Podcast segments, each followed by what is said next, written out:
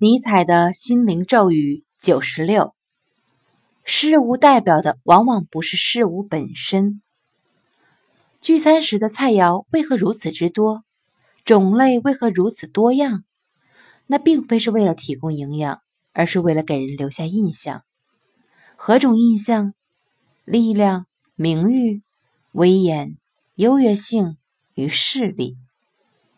他们平日里由金钱所代表，但在餐桌上，则由菜肴所代表。